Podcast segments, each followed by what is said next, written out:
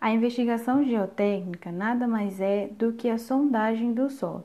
Esse procedimento é de grande relevância, pois o solo é responsável por suportar toda a edificação.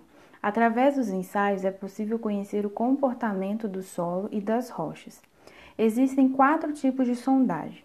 Nós veremos algumas características pertinentes a cada uma delas agora. O primeiro é a sondagem a trado. Conhecimento inicial do solo.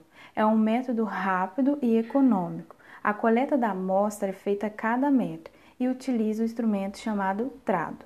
A segunda é a sondagem a percussão. Ela determina o índice de resistência à penetração do solo. Consiste na cravação de um amostrador pradonizado no solo através da queda de um peso de 65 kg a uma altura de 75 centímetros. A terceira é a sondagem rotativa. Ela permite reconhecer materiais impenetráveis à percussão.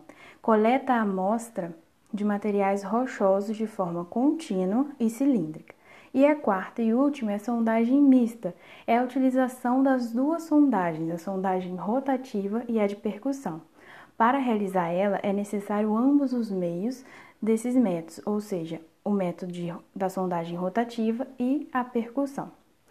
Quando essas, essas análises são realizadas adequadamente, é possível definir quais meios serão necessários para garantir a segurança da construção. Por isso é muito importante realizar a investigação geotécnica no solo.